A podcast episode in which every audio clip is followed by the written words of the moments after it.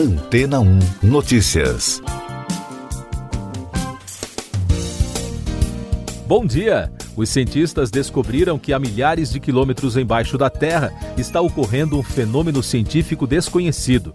Um estudo realizado por sismólogos da Universidade da Califórnia, em Berkeley, nos Estados Unidos, publicado na revista científica Nature Geoscience, revelou que o núcleo interno do planeta, formado por ferro e níquel, está crescendo mais rápido de um lado que do outro. De acordo com a apuração, a área do núcleo localizada numa zona abaixo do mar de Banda, na Indonésia, é maior que a parte que se encontra no outro extremo debaixo do Brasil. Os especialistas descobriram as diferenças por meio de simulações de computador. Eles criaram um roteiro que simula o crescimento do núcleo da Terra durante os últimos um bilhão de anos e concluíram que ele se comportou num padrão desequilibrado com novos cristais de ferro que se formam de maneira mais rápida do lado asiático. Segundo especialistas ouvidos pela BBC, esse fenômeno tem implicações para o campo magnético da Terra.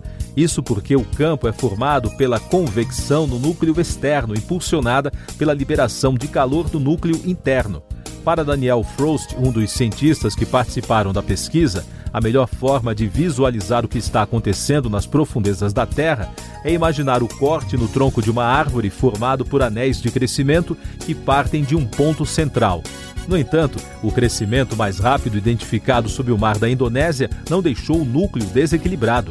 Isso porque a gravidade distribui o novo crescimento uniformemente, mantendo o núcleo interno esférico e expandindo seu raio em média 1 milímetro por ano. Além dessa descoberta, as simulações por computador permitiram também aos sismólogos estabelecer uma data mais precisa para a formação do núcleo terrestre. E daqui a pouco você vai ouvir no podcast Antena ou Notícias. A AstraZeneca anuncia que tratamento para prevenir a Covid não deu certo. Brasil vai receber a vacina contra a Covid da Pfizer por meio do consórcio COVAX.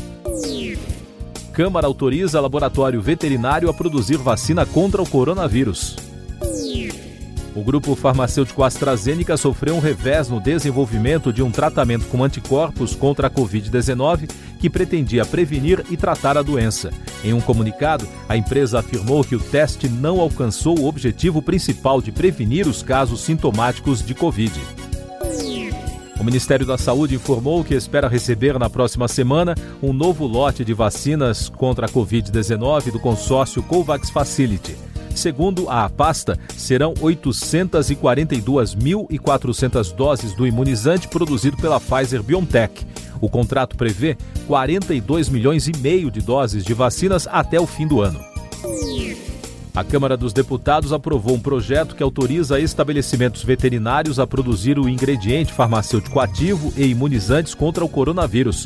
Como a proposta já tinha passado pelo Senado, agora voltará para avaliação dos senadores porque os deputados fizeram mudanças no texto. Essas e outras notícias você ouve aqui na Antena 1. Oferecimento Água Rocha Branca. Eu sou João Carlos Santana e você está ouvindo o podcast Antena 1 Notícias. O presidente dos Estados Unidos, Joe Biden, se reúne nesta quarta-feira com o governante russo Vladimir Putin na cidade de Genebra, na Suíça. A reunião está prevista para ter início pela manhã e, segundo as informações das agências de notícias, deverá durar entre 4 e 5 horas. Mais destaques internacionais. A China criticou na terça-feira a OTAN que na véspera classificou o país asiático de um risco à segurança dos integrantes da aliança militar liderada pelos Estados Unidos. A missão chinesa pediu para que o grupo pare de usar os interesses e os direitos legítimos do país como desculpa para manipular a política do bloco. Israel realizou ataques aéreos contra a faixa de Gaza nesta quarta-feira, um dia após balões incendiários serem lançados do território palestino contra o sul do país. Os ataques foram os primeiros grandes incidentes entre Israel e Gaza desde o cessar-fogo de 21 de maio. O candidato peruano Pedro Castilho fechou as eleições presidenciais com 50,13% dos votos válidos, superando a adversária Keiko Fujimori, que alcançou 49,87%. O resultado ainda precisa ser confirmado pela Justiça Eleitoral, que vai analisar pedidos para anulação de votos apresentados pelos representantes dos dois candidatos. a pandemia no mundo. Mais de 11 mil estudantes participaram de uma cerimônia de formatura em Wuhan, na China, 14 meses após a suspensão das restrições na cidade, que se tornou o epicentro da pandemia. Wuhan tem uma população similar à cidade de São Paulo e é conhecida por ter mais de 100 universidades. Um estudo encontrou evidências de que o coronavírus estava nos Estados Unidos desde pelo menos dezembro de 2019, antes do primeiro caso confirmado em 21 de janeiro de 2020. A pesquisa dos Institutos Nacionais de Saúde analisou 24 mil amostras de sangue de voluntários coletadas entre 2 de janeiro e 18 de março de 2020. No Brasil, continua a CPI da Covid. O ex-secretário estadual de Saúde do Amazonas, Marcelo Campelo, afirmou na terça-feira, em depoimento à comissão, ter procurado o ex-ministro da Saúde, Eduardo Pazuello, antes do colapso sanitário em Manaus no começo do ano. A afirmação contradiz a versão apresentada por Pazuello aos senadores.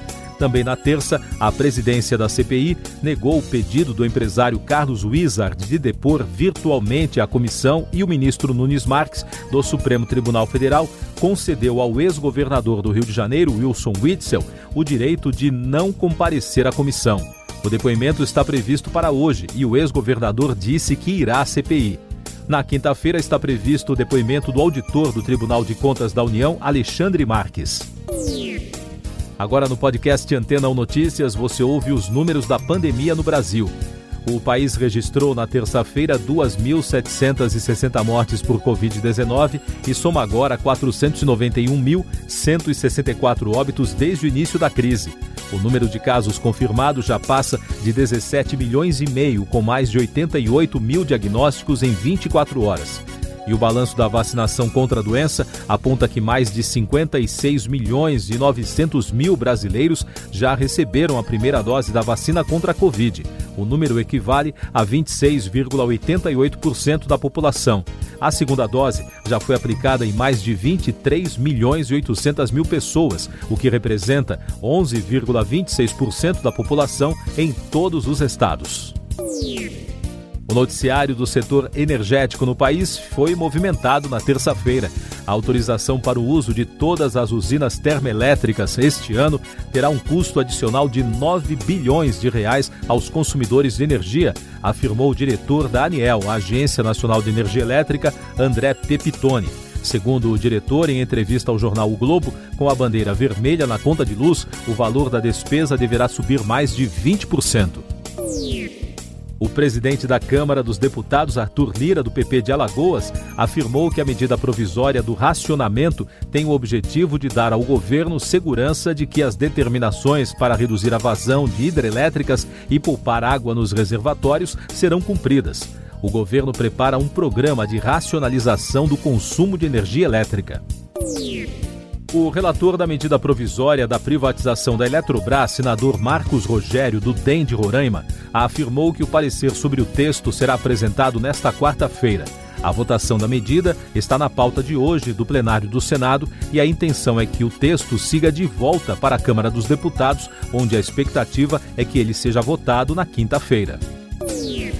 O Brasil atingiu 19 gigawatts de capacidade instalada em energia eólica. Segundo a Associação do Setor, AB Eólica, com 726 parques instalados, a fonte de energia é a segunda maior do país, atrás apenas da geração hidrelétrica. No ano passado, no Brasil, foram gerados 57 terawatts de energia elétrica pelo vento. Outras informações do noticiário econômico, a União Europeia deu início a um amplo plano de recuperação com a arrecadação de 20 bilhões de euros por meio da emissão de títulos de dívida. Em um comunicado, a presidente da Comissão Europeia, Ursula von der Leyen, disse que a terça-feira foi um dia histórico para os países que concordaram com o plano. Clubes de futebol estão começando a adotar criptomoedas como forma de enfrentar uma queda nas receitas causada pela pandemia. A estratégia conta com a participação dos torcedores que compram ativos e assim podem participar de decisões consideradas menos importantes, como a música tocada após um gol, por exemplo.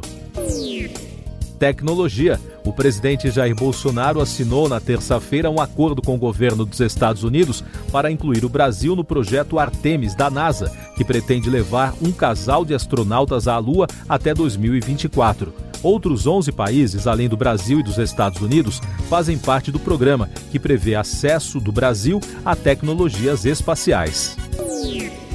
Cinema. A atriz Lisa Baines, que fez sucesso no filme Garota Exemplar, morreu na segunda-feira, dez dias após ter sido atropelada em Nova York, informou o jornal The New York Post na terça. A artista de 65 anos foi atingida por uma scooter vermelha e preta ao atravessar a rua na faixa de pedestres. O veículo não tinha placa. Últimos destaques do podcast Antena ou Notícias, edição desta quarta-feira, 16 de junho. Um atentado com um carro-bomba atribuído à guerrilha ELN deixou 36 feridos na terça-feira em uma unidade militar na cidade de Cúcuta, no nordeste da Colômbia. O presidente Ivan Duque viajou ao local que fica na fronteira com a Venezuela. Ele criticou o ataque terrorista em um vídeo e afirmou que o FBI apoiará as investigações. A Anvisa, Agência Nacional de Vigilância Sanitária, concedeu autorização para a importação excepcional da vacina Sputnik V pelos estados do Rio Grande do Norte, Mato Grosso, Rondônia, Pará, Amapá, Paraíba e Goiás. A importação também deverá ser realizada sob condições controladas. Siga nossos podcasts em antena1.com.br. Este foi o resumo das notícias que foram ao ar hoje na Antena 1.